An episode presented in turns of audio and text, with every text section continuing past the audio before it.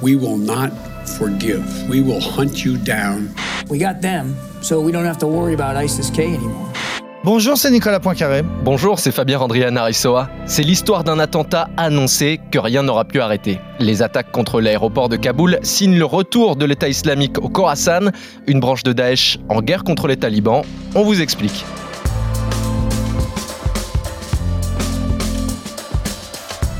Non, l'État islamique n'est pas mort, il s'est tout simplement déplacé. Daesh vient de faire coup double en frappant des militaires américains tout en montrant que les talibans n'arrivaient pas à assurer la sécurité de l'aéroport de Kaboul. Trois bonnes raisons d'écouter ce podcast avec Nicolas. Eh bien, revoilà donc l'État islamique. On va se demander qu'est-ce qu'il fait aujourd'hui en Afghanistan. Deuxième question, pourquoi est-il en guerre avec les talibans alors que sur le papier, on pourrait se dire que ces deux mouvements défendent la même idéologie. Et puis on va se demander si l'Afghanistan aujourd'hui risque de devenir le nouveau sanctuaire du terrorisme. Expliquez-nous le monde. Un podcast RMC. Nicolas Poincaré. Fabien Randrian Aressoa. Commençons par un petit rappel, parce qu'avec toutes les factions, on s'y perd un peu. L'État islamique, on identifie plus ça à l'Irak et à la Syrie. Oui, et on a raison parce que c'est là, c'est en Irak que Daesh est né, dans les prisons euh, tenues à l'époque par les Américains. Daesh s'est ensuite développé en Irak et en Syrie. Ils ont régné à Mossoul et à Raqqa, et puis on sait que finalement, bah, ça s'est mal terminé pour eux. Les Américains principalement, aidés par les Français et puis par les Kurdes, il faut pas les oublier, leur ont mis une pâtée. Hein. Raqqa a été rasé. Daesh a disparu de cette région. Alors, où est-ce qu'ils sont allés? Eh ben, pour une partie au Sahel, et c'est euh, l'État islamique au Sahel, aujourd'hui, mouvement qui fait la guerre, notamment à l'armée française, donc euh, au Mali euh, par exemple. Et puis l'autre partie, ils sont allés là où ils pouvaient être en, sécurité, ben, c'est en Afghanistan, pays qui était à ce moment-là en guerre, hein, avec les talibans qui essayaient de reprendre le pouvoir, avec les Américains qui étaient déjà un petit peu dépassés, avec une armée et un gouvernement local qui contrôlait plus rien. Donc, pour des raisons pratiques, les terroristes vaincus à Raqqa, vaincus à Mossoul, se sont en grande partie réfugiés en Afghanistan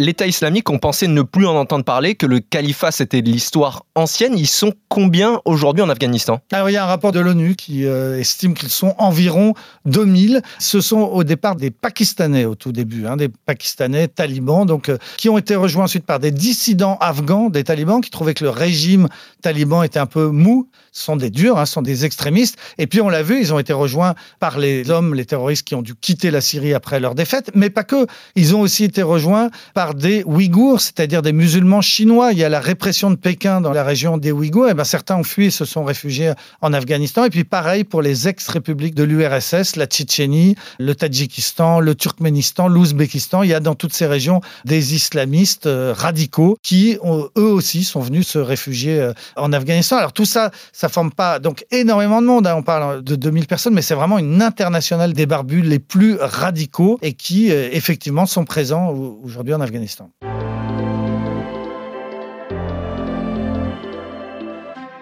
L'État islamique au Khorasan, on n'en avait pas vraiment entendu parler avant cette double attaque à Kaboul. Maintenant, toute l'attention est sur eux puisque le président américain Joe Biden a promis évidemment de venger la mort notamment des 13 soldats américains morts pendant les opérations d'évacuation. We will not forgive L'air grave, Joe Biden explique Nous ne pardonnerons pas, nous n'oublierons pas, nous vous chasserons et nous vous ferons payer.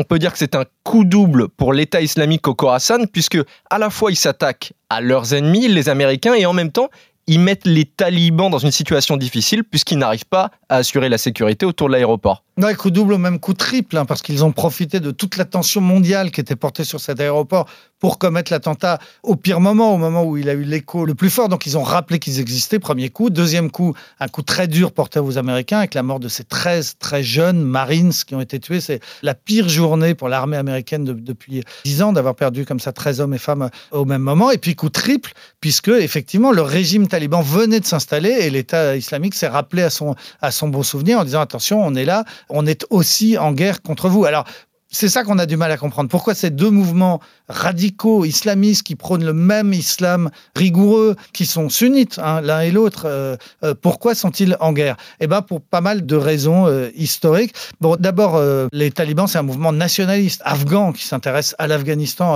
avant tout. L'État islamique, c'est un mouvement qui veut un prosélytisme mondial, qui veut l'application de la charia dans le monde entier, d'où des attentats à l'étranger. Ce qu'il faut rappeler que l'État islamique, c'est le Bataclan. Hein, ce sont les attentats à Paris de 2015. Donc voilà, première raison, ils n'ont pas la même vision, euh, ce qui les oppose aussi. Eh ben, c'est leur histoire, tout simplement. Les, talibans n'ont pas voulu de ces terroristes qui arrivaient de l'étranger, qui n'avaient pas été euh, invités. Il y a une scène qui explique très bien à quel point ils se font la guerre. Ça s'est passé le 15 août. Les talibans, ce jour-là, ont libéré la plus grande prison du pays, qui se trouve à l'est du Kaboul et dans laquelle étaient détenus 5000 hommes. C'est quand même pas rien. Euh, ils ont ouvert les portes en grand, parce que c'est comme ça que ça se passe là-bas. Quand il y a un changement de régime, on ouvre les portes de prison en grand, on libère les prisonniers politiques, mais aussi les prisonniers de, droit commun. Bref, tout le monde est sorti de prison dans la joie, dans l'allégresse. Certains étaient là depuis des années, des années. Tout le monde est sorti de prison, sauf les militants de l'État islamique qui, eux, ont été gardés et transférés par les talibans dans une autre prison. Quant à leur chef, le chef des prisonniers de l'État islamique, qui est un, ancien émir du mouvement en Afghanistan, lui, il n'a pas été transféré, il a été exécuté d'une balle dans la tête sur place sans autre forme de procès. Donc on comprend bien, dans l'euphorie de la libération, de la conquête, eh ben, les talibans n'ont pas perdu le nord, ils savaient qui étaient leurs ennemis et ils ont réglé leur compte à ces militants de l'État islamique. On comprend bien qu'ils sont, ils sont vraiment pas copains. Quoi. Suite à la double attaque de Kaboul, eh bien, les États-Unis ont tenu leur promesse en ripostant à l'aide de frappes de drones. Mais le porte-parole du département de la défense des États-Unis, John Kirby, a tenu à mettre en garde la presse. Le combat contre l'État islamique au Khorasan est loin d'être terminé.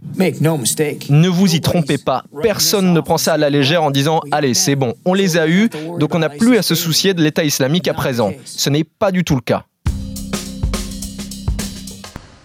Leur nombre est évalué autour de 2000 combattants, mais ils ont quand même un grand pouvoir de nuisance et la double attaque de Kaboul était loin d'être la première. Oui, on estime qu'il y a eu près de 200 attentats qu'on peut attribuer à l'État islamique en Afghanistan depuis le début de cette année 2021. Calculé, hein, ça fait presque un par jour, c'est monstrueux.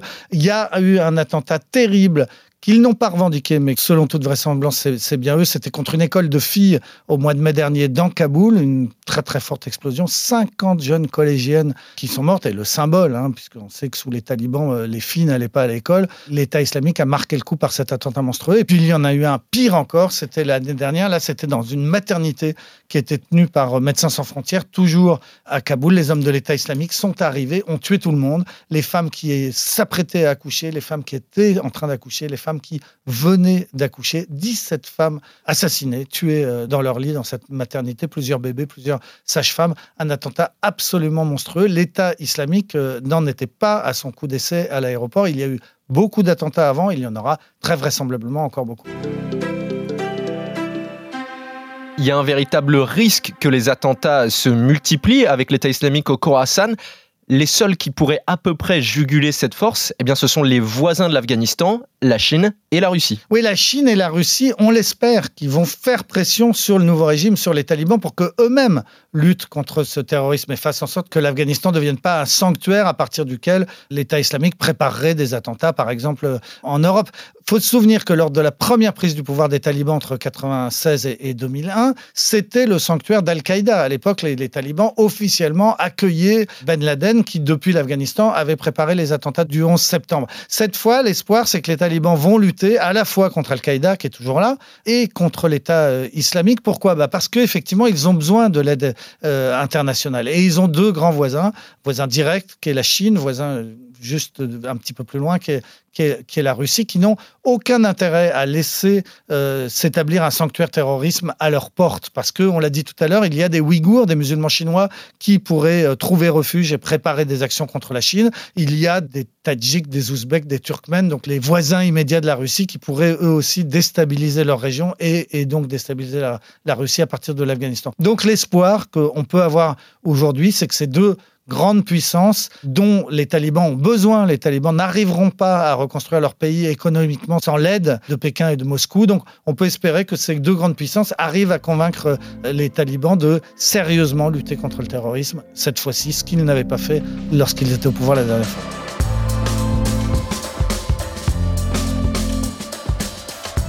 C'est la fin de ce nouvel épisode d'Expliquez-nous le monde. Merci à vous de l'avoir suivi. Si ce podcast vous a plu, abonnez-vous. Nous sommes sur toutes les plateformes de streaming, sur le site et l'application RMC. Parlez-en autour de vous. Prenez soin de vous. À la semaine prochaine. À la semaine prochaine, Fabien. Retrouvez Nicolas Poincaré dans Apolline Matin. Tous les jours à 6h20 et 7h50 sur RMC.